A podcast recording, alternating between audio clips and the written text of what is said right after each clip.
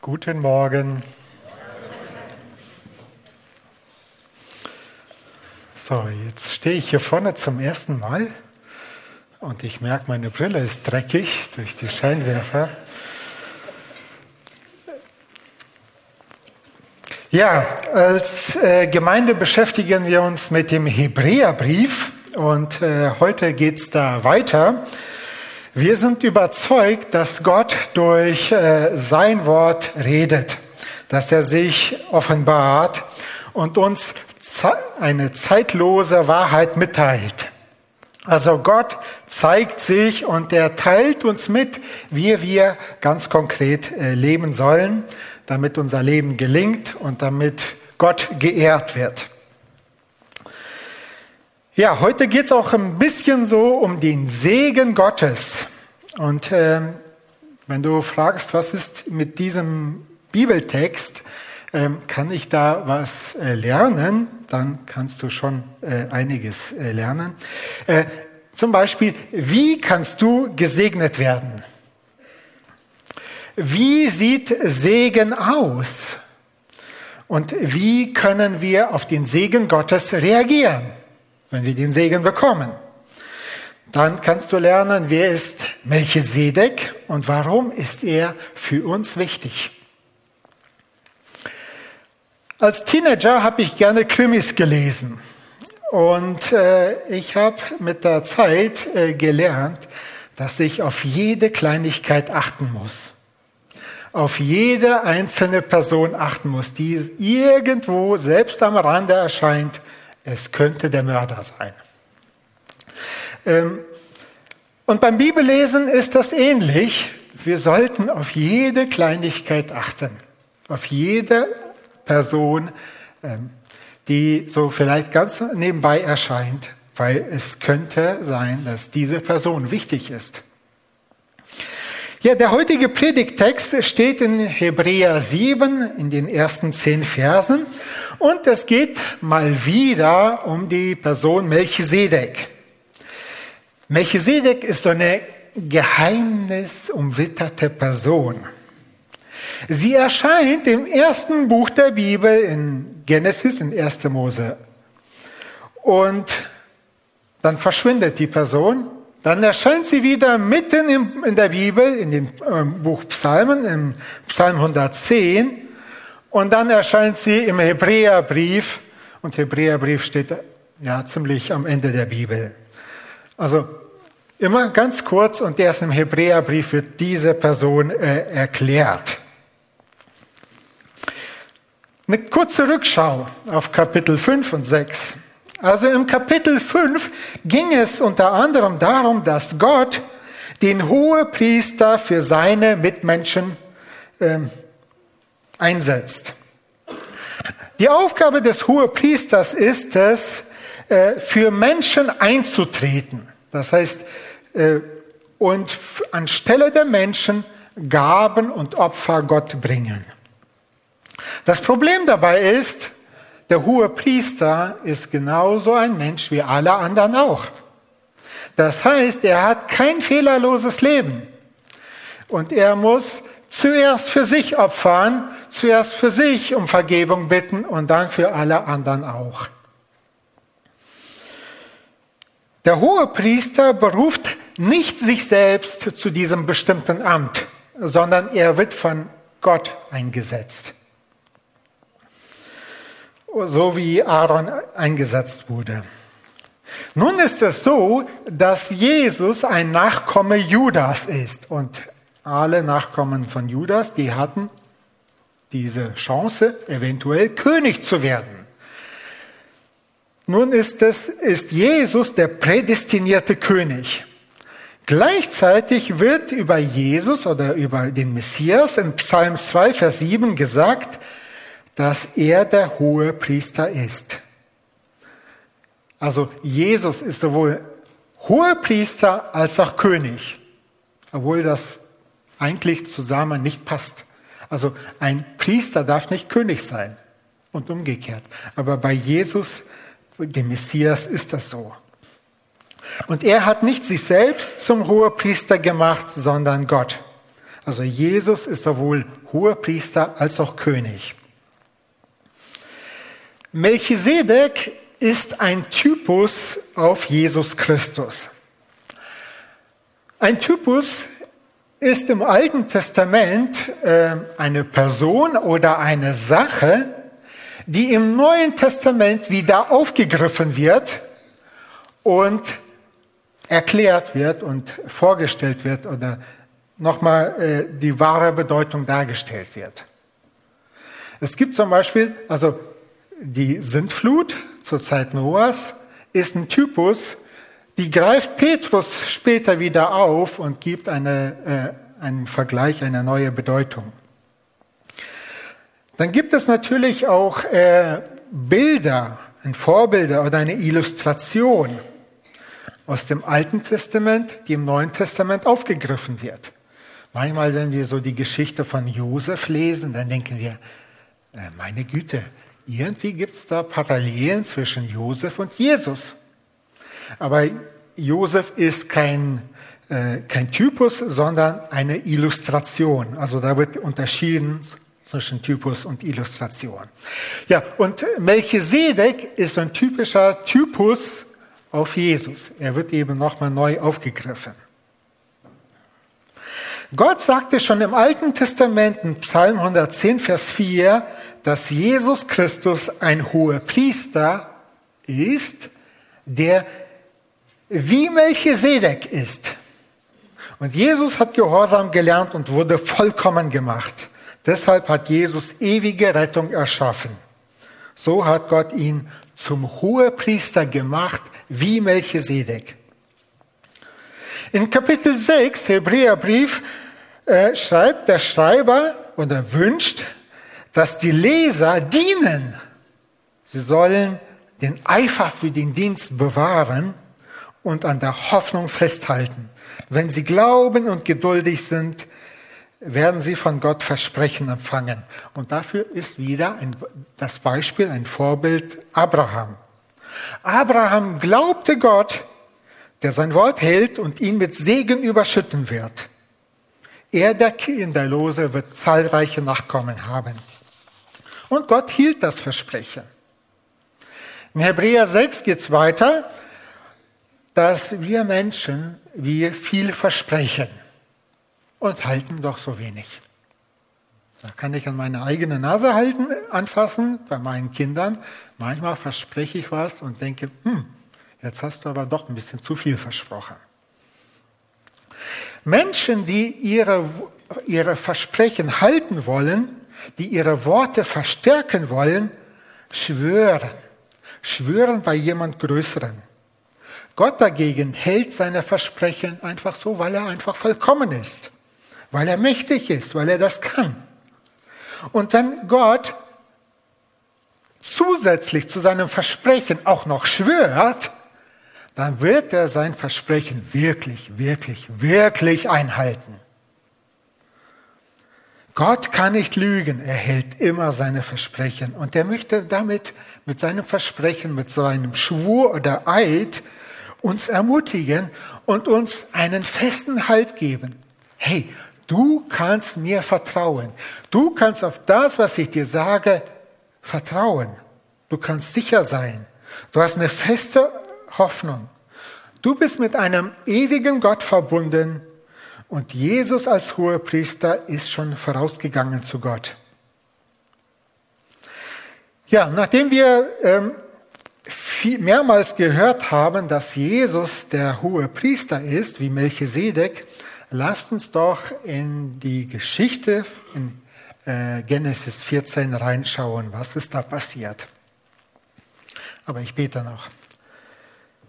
Ja, Vater, danke, dass wir dein Wort haben und dass du zu uns reden möchtest. Ich bitte dich, dass du redest, dass du uns offene Herzen und offene Augen gibst und dass wir dein Wort verstehen können und es in unserem Leben einsetzen können. Gib uns Konzentration, gib uns Offenheit für dein Wort. Rede du. Amen.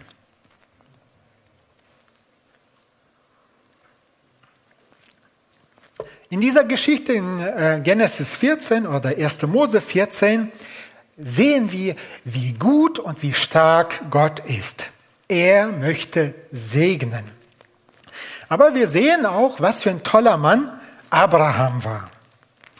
Abraham verließ mit seiner Frau Sarah die Stadt Ur, nachher kamen sie nach Haran und von dort verließ er weiter und äh, kam in das verheißene Land, das Gott äh, für Abraham sich gedacht hat. Er war schon 75 Jahre alt, als er Haran verließ. Also schon recht alter Mann. Und trotzdem hat mit da erst die, seine Geschichte angefangen. Ich kann mir vorstellen, dass er nur das Allernötigste mitnehmen musste oder konnte. Ganz wenig, nur was wirklich nötig ist.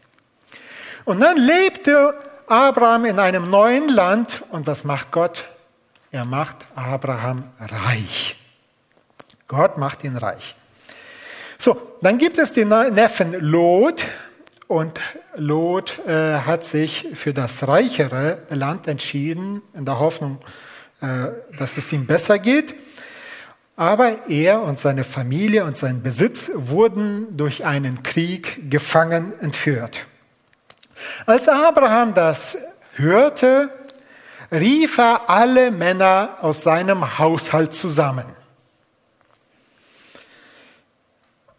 Alle Männer, die eine Waffe tragen können, die einigermaßen kämpfen konnten. Wie viele Männer waren das? Weiß das jemand? Das Bitte? Ja, das ist ziemlich äh, nah dran. Ähm, das waren 318 Männer. 318 Männer. Jetzt stellt euch vor, viele von denen waren verheiratet und hatten noch Kinder. Und das gehörte alles oder gehörte zum Haushalt von Abraham. An die tausend Leute. Der zieht mit, mit seiner Frau alleine los, also zu zweit, und da ist noch der Lot, sein Neffe, so ein bisschen als Anhängsel. Und Gott macht aus zwei Personen tausend. Wahnsinn. In einem fremden Land. Gott segnete ihn reich. Mit diesen 318 Männern verfolgte er bewaffnete Armee eines anderen Königs. Ich frage mich, ist das Mut oder ist das Leichtsinn? Mut und Leichtsinn ist ja oft liegen ganz nah beieinander. Und wenn ich so meinen Kindern versuche beizubringen, hier, das ist leichtsinnig und das ist mutig, Ihr sollt mutig sein, aber nicht leichtsinnig. Da merke ich, wie schwierig das ist. Ähm, und merke, okay, es gibt nicht immer so tolle Beispiele, um den Kindern äh, das beizubringen. Wo ist Mut und wo ist Leichtsinn?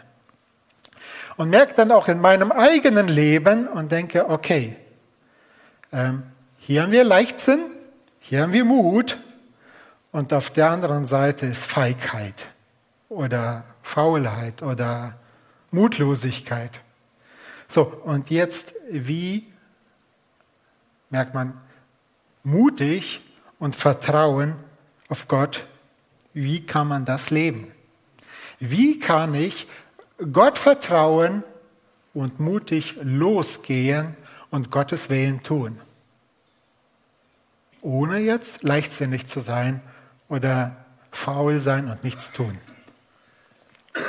Eine schwierige Frage. Wie ist es bei dir? Bist du eher leichtsinnig oder eher träge? Und in welcher Spannweite dazwischen bist du so? Bist du mutig und vertraust du Gott? Und dann gehst du los und sagst, ich bin mutig, mit Gottes Hilfe tue ich Gottes Willen. Er hat mich beauftragt, das zu tun und das mache ich jetzt. Ich vertraue auf Gott. Ich wünsche dir, dass du da ja, so wie Abraham bist, dass du mutig bist. Hier steht nicht geschrieben, hat Abraham vorher gebetet, ähm, hat er mit Gott das abgesprochen. Vielleicht wusste er, okay, ich werde die nachts überfallen. Ich mache einen Überraschungsangriff und dann wird Gott mir Gelingen schenken. Ja, das tut er. Er verfolgt die Soldaten, holt sie ein, überfällt sie bei Nacht und schlägt sie in die Flucht, sodass, und er verfolgt sie nachher sogar. Also mit 318 Mann, das ist schon, also ich finde 318 sind im Vergleich für einen Krieg dann doch ein bisschen weniger. Ja, er schlug sie in die Flucht, verfolgte sie und nahm, befreite Lot, befreite die ganze Beute, die äh, die Feinde da äh, eingezogen haben, eingesammelt haben, nahm die ganzen Gefangenen, Lot, die Frauen dort und äh, ja und äh, ich denke, was für ein gewaltiger Sieg. Gott segnet Abraham wirklich. Nicht nur mit Reichtum, sondern mit einem Sieg, einem großartigen Sieg. Da ist, sind alle heil und unbeschadet. Er hat eine Beute sogar gemacht. Wie gut ist Gott? Wir haben so einen guten Gott, der dich reich segnen möchte. Er möchte dich segnen, weil er dich liebt. Gott ist gut. Jetzt geht Abraham wieder nach Hause und ist wahrscheinlich erleichtert und alle sind froh und glücklich. Und nun kommen zwei Könige ihm entgegen. Da gibt es den König von Sodom und da gibt es Melchisedek. Zuerst findet das Gespräch mit Melchisedek statt und dann das Gespräch mit dem König von Sodom. Und die beiden Charaktere könnten nicht unterschiedlicher sein. Der König von Sodom, seine ersten Worte heißt, heißen, gib mir. Kennt ihr solche Leute? Gib mir. Das sind die ersten Worte. Melchisedek dagegen, er beschenkt Abraham. Mit Melchisedek setzt Gott zu seinem ganzen Segen noch eine Schippe drauf. Er hat ihn reich gemacht, er hat ihm einen großen Sieg geschenkt und jetzt kommt noch der Segen noch dazu. Also Gott überschüttet seinen Freund Abraham über alle Massen. Gott schickt diesen äh, seltsamen Mann, einen hohen Priester und einen König, und er will einfach Abraham noch mehr segnen. Aber äh, Melchisedek, der sagt nicht, gib, sondern hier nimm. Er gibt Brot und Wein. Brot und Wein ist Essen und Trinken. Aber nicht nur das. Brot und Wein erinnern uns an das Abendmahl, das Jesus eingesetzt hat. Der Melchisedek bringt das Evangelium. Jesus Christus ist am Kreuz gestorben, für uns Menschen hat sein Blut vergossen, hat sein Leben aufgegeben, sein äh, Leib kreuzigen lassen und er ist auferstanden und hat den Tod besiegt. Er hat Vergebung für alle Menschen gebracht. Er brachte uns unendlichen Segen. Das ist Jesus am Kreuz äh, geschehen. Und hier kommt schon mal ein Stückchen nach vorne oder am Anfang, äh, ja, 2000 Jahre vor Christus schon. Jesus ist ebenfalls ein hoher Priester wie Melchisedek. Er bringt uns Brot und Wein und damit seinen göttlichen Segen. Wir Kinder Gottes werden mit göttlichem Segen, mit geistlichem Segen von Jesus Christus überschüttet, weil Gott uns segnen möchte.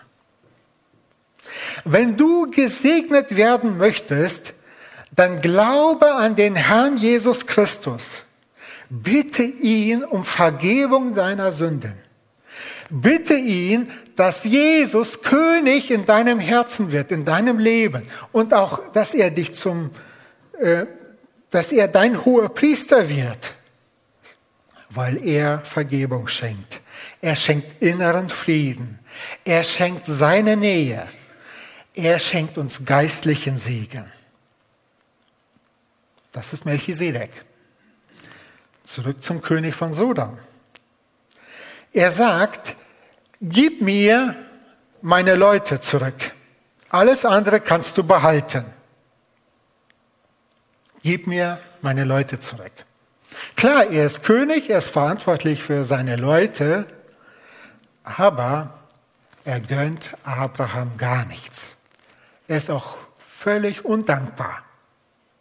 Der hätte wenigstens doch Dank aussprechen können. Völlig falsche Einstellung.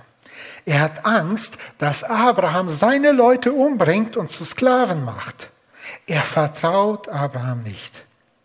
Und Abraham antwortet rigoros und schwörend, dass er nichts behalten will, noch nichtmals einen Schnürsenkel. Finde ich sehr schön, noch nichtmals einen Schnürsenkel. Er will nicht, dass der König von Sodom irgendwann mal sagen kann, ich habe Abraham reich gemacht. Weil das stimmt nicht.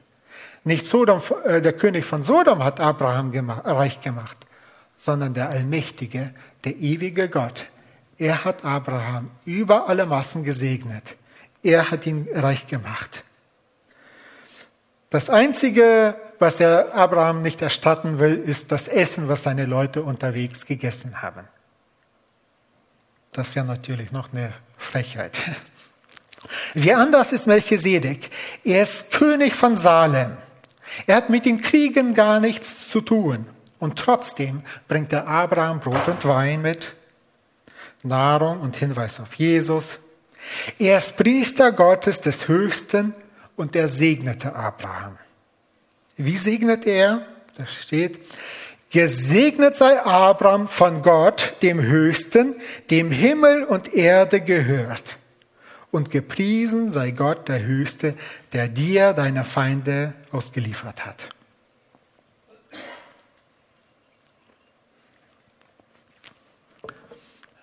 Ich habe mal nachgeschaut. Das Wort für Segen heißt im Griechischen Barach oder Baruch.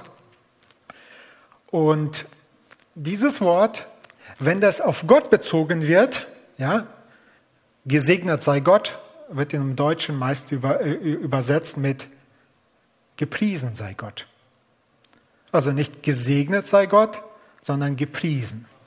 Wenn dieses Wort aber auf Menschen äh, bezogen wird, dann heißt das gesegnet sei. Das gleiche ist auch im Griechischen, da steht das Wort Eulogeo. Eu heißt gut, ja? Evangelion, das, die gute Nachricht. Ähm, und Logeo, sagen, Logos, ähm, da wird Gutes zugesprochen. Das heißt, wenn wir Gutes über Gott sagen, dann preisen wir ihn. Wir sagen etwas Gutes über Gott, was er ist, was er kann, was er tut. Wir preisen Gott, wir sagen Gutes über ihn. Und wenn Gott zu den Menschen äh, spricht und Menschen segnet, dann spricht Gott es den Menschen etwas zu. Und Gottes Wort geschieht. Abraham hört großartige Segensworte. Er hat einen großen Sieg erlangt und jetzt kommt er auch noch großartige Segensworte aus dem Mund von Melchisedek, aber diese Worte kommen von Gott, weil Gott ist der letztlich äh, segnet. Die Frage ist jetzt, wie reagiert Abraham auf den ganzen Segen, den er bekommen hat? Wie reagiert er? Weiß jemand das? Wie kann man auf den Segen Gottes reagieren?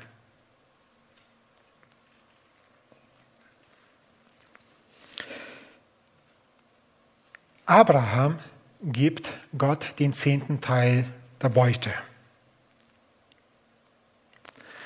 Abraham gibt 10% von der ganzen Einnahme wieder zurück an Gott, also an Melchisedek und damit äh, stellvertretend an Gott zurück. So sieht Dankbarkeit aus. Wenn du reich gesegnet bist, wenn Gott dich beschenkt hat und du denkst, wie kann ich angemessen Gott antworten, auf Gott reagieren, auf, seine, auf seinen Segen, dann kannst du den zehnten Teil deines Einkommens wieder zurückgeben. Und wenn du in dein Leben schaust, schaust, hm, wurde ich gesegnet oder nicht, wirst du merken, dass du gesegnet wurdest von Gott. Und dann kannst du den zehnten Teil zurück an Gott geben. Schau in dein Leben hinein und schau, was Gott in deinem Leben schon gemacht hat. Wie reich er dich gesegnet hat. Und dann gib Gott den zehnten Teil des Segens wieder zurück. Wenn Gott dir Zeit gegeben hat, kannst du gerne 10% an Gott äh, zurückgeben. 10% der Zeit. Gott wird dich segnen. Vertraue ihm. Er, Gott wird dir niemals etwas schuldig bleiben. Das gibt es nicht, dass Gott jemandem etwas schuldig ist. Gott ist ein guter Geber.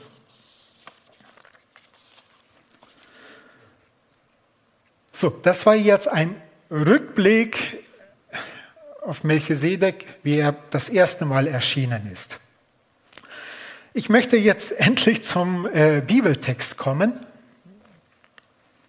Ähm, ich habe versucht, den äh, Bibelvers schematisch ein bisschen äh, bildlicher äh, darzustellen. Ähm, und äh, der Text stammt aus der Elberfelder Übersetzung. Da wird jetzt äh, Melchisedek vor, vorgestellt. Denn dieser Melchisedek, König von Salem, Priester Gottes des Höchsten, der Abraham entgegenging, als er von der Schlacht der Könige zurückkehrte und ihn segnete, dem auch Abraham den Zehnten von allem zuteilte, der erstens übersetzt König der Gerechtigkeit heißt, dann aber auch König von Salem, das ist der König des Friedens. Ohne Vater, ohne Mutter, ohne Geschlechtsregister, weder Anfang der Tage noch Ende des Lebens habend, aber dem Sohn Gottes verglichen. Bleibt Priester auf immer da. Ich habe festgestellt, das sind etwa 15 Punkte, die äh, ganz kurz auf äh, Melchisedek hinweisen. Dankeschön, das wusste ich gar nicht, dass hier ein Monitor ist.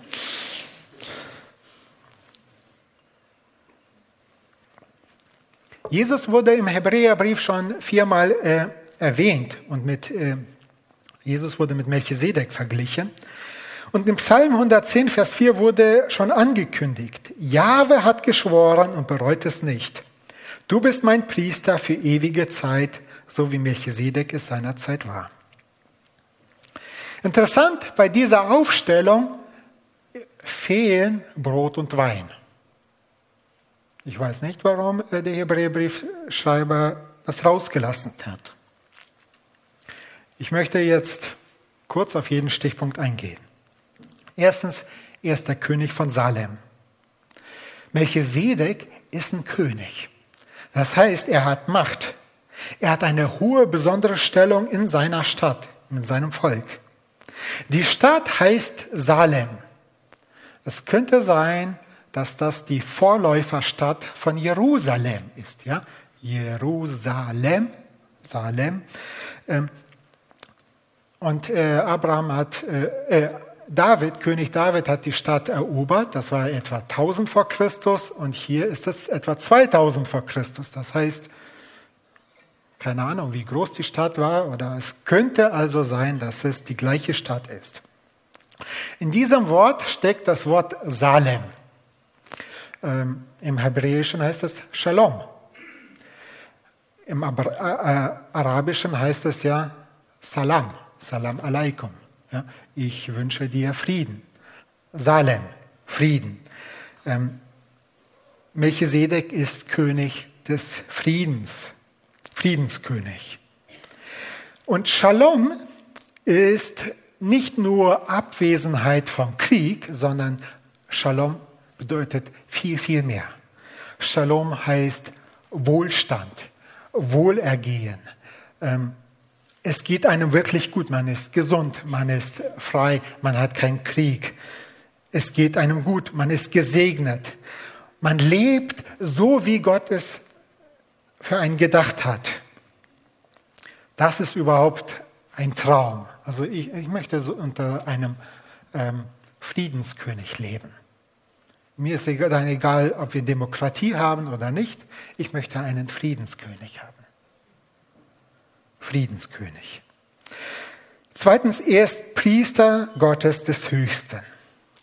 Der Hinweis auf den Höchsten bedeutet, Melchisedek war jetzt nicht ein Priester irgendeines Götzen, sondern er war Priester des ewigen, allmächtigen Gottes. Er diente dem biblischen Gott. Er ist nicht nur König, sondern auch Priester. Also diese beiden Ämter, König und Priester, werden vereint unter einer Person, einer Ausnahme. Als Priester vertritt er die Menschen vor Gott. Er bringt Opfer der Menschen zu Gott und bittet Gott um Vergebung für die Menschen, um Segen für die Menschen. Aber er bringt nicht nur von oben, sozusagen, bittet von oben Segen und Frieden und Wohlstand, sondern er bittet auch um Vergebung und eben bringt auch Dank der anbetenden Menschen vor Gott. Eine wichtige Aufgabe weil Menschen keinen Kontakt zu Gott haben. Sie waren viel zu weit weg vom heiligen und allmächtigen Gott. Die Sünde, die trennte die Menschen vor Gott. Und die einzige Möglichkeit, ist mit, mit Gott in Verbindung zu kommen, war Priester. Gott hat Priester eingesetzt. Die waren Mittler. Und so konnten sie einen, wenigstens einen beschränkten Kontakt zu Gott haben. Wenigstens über einen Priester. Wie gut haben wir Christen es? Wie gut haben wir es? Wir brauchen keinen Priester mehr, weil Jesus Christus der hohe Priester ist. Er hat die Brücke zu Gott gebaut und wir dürfen unmittelbar, unmittelbar zu Gott kommen, ohne einen Termin auszumachen. Ja, Manchmal muss man einen Termin mit dem Arzt machen und dann muss man ein halbes Jahr warten. Jetzt stellt euch vor, das wäre mit Gott so. Und dann kommt irgendwas dazwischen und kann man den Termin nicht wahrnehmen.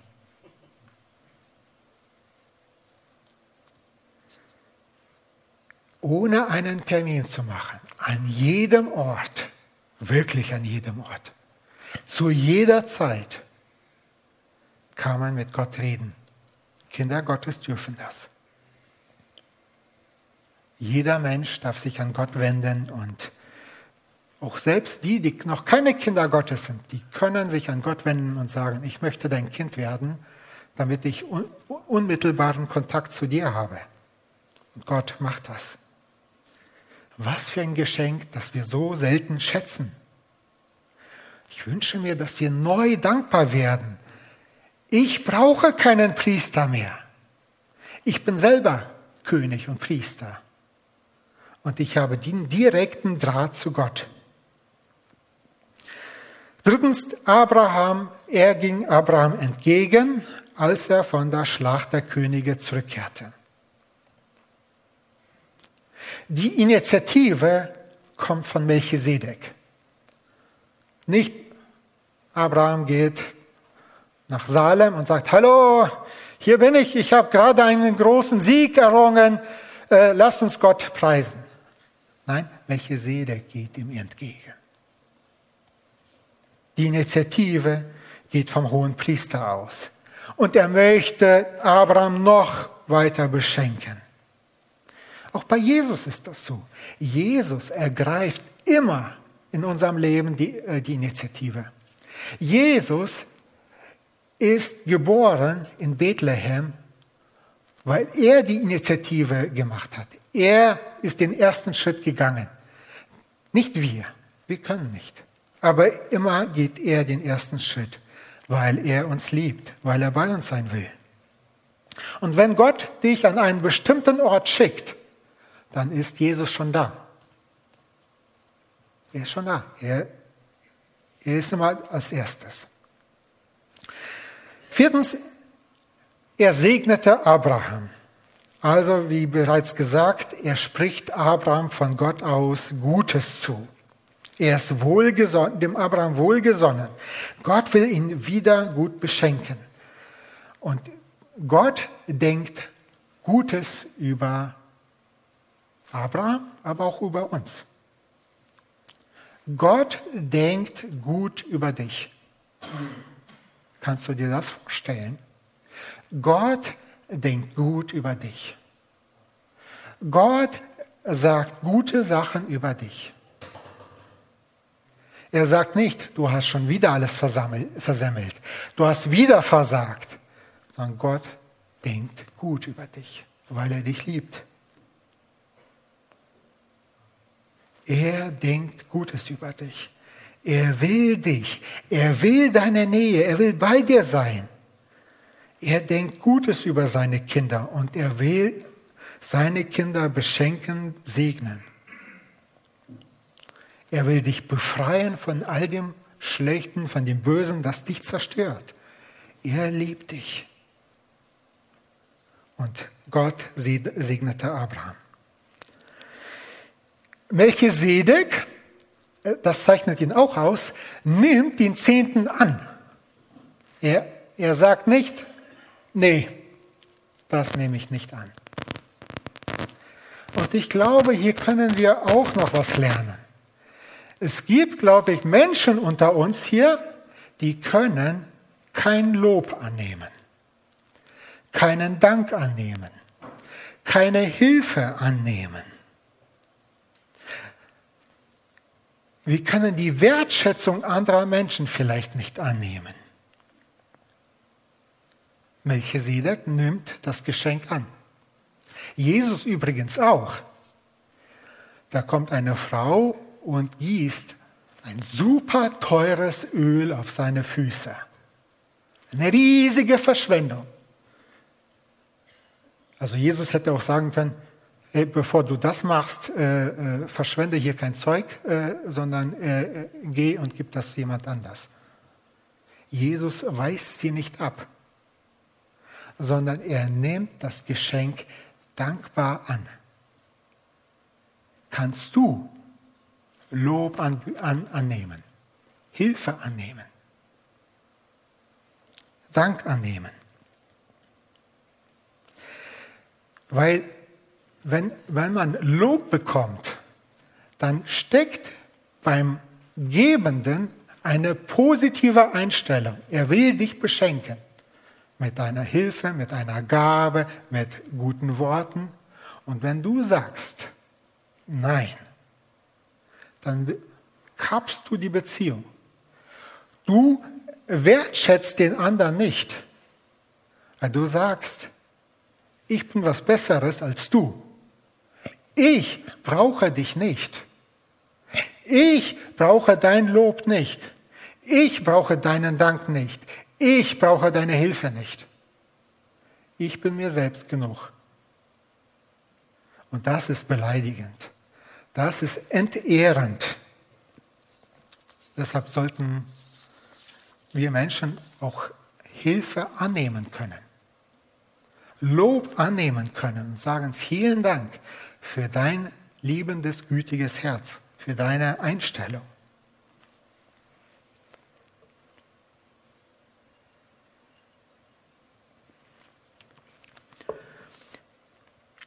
Der Name Melchisedek bedeutet König der Gerechtigkeit. In Sacharja 9, Vers 9 steht, siehe, dein König kommt zu dir, ein Gerechter und ein Helfer. Dieser Vers wird im Matthäus-Evangelium wieder aufgegriffen. Gerechtigkeit bedeutet, man bekommt, was man verdient. Das heißt, wenn ein Verbrecher das bekommt, was er verdient, nämlich eine Strafe, dann ist das gerecht. Ähm, wenn ein, mein Nächster, was hat er verdient? Er hat von mir Respekt verdient, weil er ein Geschöpf Gottes ist, ein Ebenbild Gottes und wie deshalb bekommt er auch Respekt von meiner Seite. Er bekommt das, was er verdient. Wenn jemand etwas Großes, etwas super Tolles geleistet hat, dann hat, was hat der verdient? Lob. Ja, Anerkennung seiner guten Tat. Und auch das sollten wir geben. Im Reich Jesu Christi herrscht Gerechtigkeit. Und durch Glauben an Jesus Christus bekommt man die Gerechtigkeit Gottes zugesprochen, geschenkt. Ohne eigene Leistung, durch Gottes Gnade wird man gerecht gesprochen und das geschieht durch Jesus Christus. Jesus Christus vereinigt in seiner Person, in seinem Reich sowohl Frieden als auch Gerechtigkeit. Beides zusammen. So, und die letzten äh, Verse bedeuten mehr oder weniger äh, ja, das Gleiche. Und zwar war das so, dass die Priester, das heißt Leviten, äh, durften Gott nicht ganz nahe sein. Es gab einige wenige, die durften die Bundeslade tragen. Ich habe vor einigen äh, Tagen äh, meinen Kindern äh, aus Josua 3 vorgelesen. Josua ist da Feldherr geworden, Mose ist tot und ähm, sie wollen über den Jordan gehen. Josua sagt, pass auf, hier sind einige Priester, sie nehmen die Bundeslade und sie gehen schon mal los. Und das Volk soll Abstand halten. Und zwar ein Kilometer. Jetzt haben wir eine schöne Aussicht aus unserem Wohnzimmer und dann gucken wir, okay, wo ungefähr ist da ein Kilometer? Ein Kilometer ist ziemlich weit weg. Wenn man bedenkt, da hinten, ein Kilometer weit weg, ist die Bundeslade mit, weiß ich nicht, vier oder sechs Priestern, die die Bundeslade tragen. Und wir müssen Abstand halten. Weil das, da wohnt der heilige Gott. Und ich bin nicht heilig. Ich bin unrein. Ich habe Sünde. Ich muss ein Kilometer Abstand halten. Krass. Und dann dachte ich, Moment mal, äh, da gibt es ja diese vier oder sechs Männer. Was ist mit denen? Die sind doch auch nicht besser als das ganze Volk. Die sind nicht besser, die äh, leben genauso wie die anderen auch sündigen, äh, machen all das äh, falsch, wie die anderen auch. Was ist das Besondere an denen? Das Besondere ist, sie sind erwählt worden. Sie sind reingemacht worden und deshalb dürfen sie in der Nähe Gottes sein.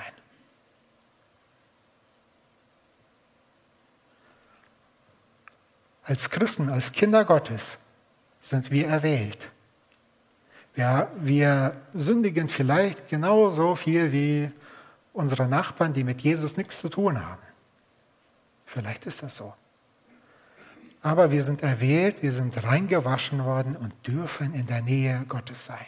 Wir dürfen Gott dienen.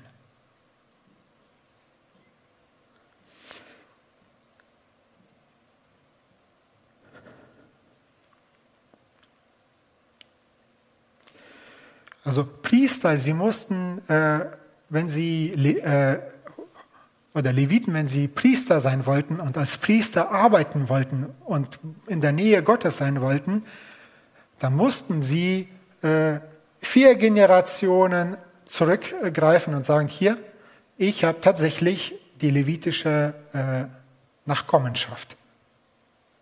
Wenn sie das nicht vorweisen konnten, diese vier Generationen, dann durften sie Gott nicht dienen. Hier mit Melchisedek, mit Jesus ist das komplett anders. Melchisedek, er, er stützt sich nicht auf Verwandtschaft, seine Vorfahren, sondern er wurde von Gott eingesetzt. Er erscheint plötzlich und verschwindet plötzlich. Von ihm wissen wir nichts über seine Eltern. Er hat keinen Anfang und kein Ende. Er darf eigentlich kein Priester sein und trotzdem ist er hoher Priester. Er hat sich selbst nicht ins Amt gesetzt, er wurde von Gott eingesetzt. So wie in Psalm 110, Vers 4 geschrieben, ist er Priester in Ewigkeit, so wie Jesus Christus. Die nächsten Verse.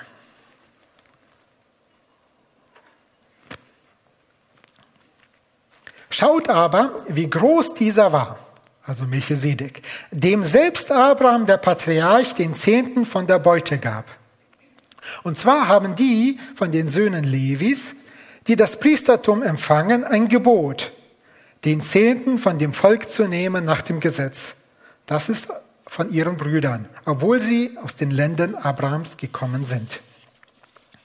Er aber, der sein Geschlecht nicht von ihnen ableitete, hatte, hat die Zehnten von Abraham genommen und den gesegnet, der die Verheißung hatte. Hier wird nochmal Melchisedeks Größe betont.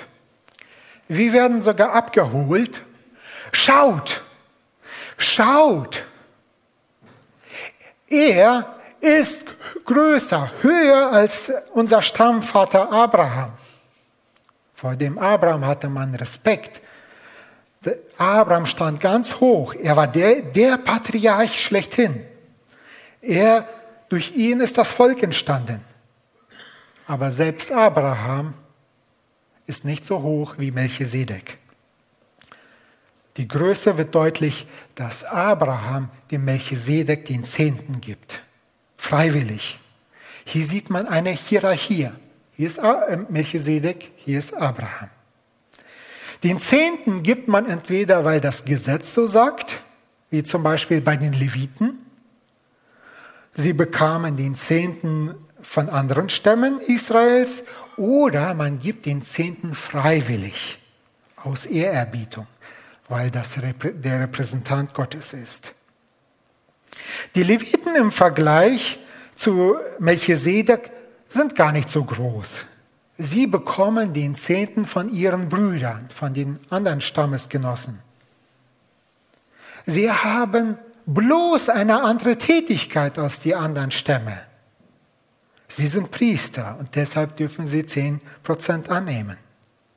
Melchisedek dagegen nimmt den Zehnten, ohne mit Abraham oder den Leviten verwandt zu sein, und er segnet Abraham. Seine Besserstellung zeigt sich, weil er im Gegensatz zu Leviten segnen kann. Melchisedek kann segnen. Und zwar den Stammvater Abraham, so, der so große Verheißungen von Gott bekommen hat. Verse 7 bis 10. Ohne allen Widerspruch aber wird das Geringere von dem Besseren gesegnet. Und hier zwei empfangen Menschen, die sterben, die, die Zehnten. Dort aber einer, von dem bezeugt wird, dass er lebe. Und sozusagen ist durch Abraham auch Levi, der die Zehnten empfängt, gezehntet worden. Denn er war noch in den Ländern des Vaters, als Melchisedek ihm entgegenging. Ich habe mich gefragt, was ist das Ziel von diesen zehn Versen? Warum wird hier Melchisedek beschrieben? Warum überhaupt? Ich glaube, die Antwort steht im Vers 22. Darauf werden wir, denke ich, in der nächsten Predigt oder übernächsten Predigt kommen. Da steht, deshalb ist Jesus auch der Garant eines besseren Bundes geworden. Deshalb ist Jesus auch der Garant eines besseren Bundes geworden. Gott hat levitische Priesterschaft ausgedacht, eingerichtet. Sie stützte sich auf das Gesetz, aber sie war nur vorläufig. Sie war ungenügend, weil es die Sünde gibt. Weil jeder Mensch gesündigt hat, war das alles vorläufig. Aber mit Jesus, dem Hohepriester, kam ein perfekter Priester, der ohne Sünde ist, der ewig lebt und der brachte einen viel besseren Bund für uns Menschen, an dem Gott nichts auszusetzen hatte. Jesus brachte einen besseren Bund. Mit Abraham machte Gott einen Bund und er schmuggelte praktisch Melchisedek da rein. Er schmuggelte Melchisedek in das Leben von Abraham rein und das ist ein Hinweis auf Jesus Christus, der der perfekte Hohepriester ist. Erst im Hebräerbrief wird diese Wahrheit erklärt. Und deshalb wird Melchisedek hier als so viel besser dargestellt, beschrieben. Melchisedek weist auf Jesus hin und auf den Bund Gottes mit uns.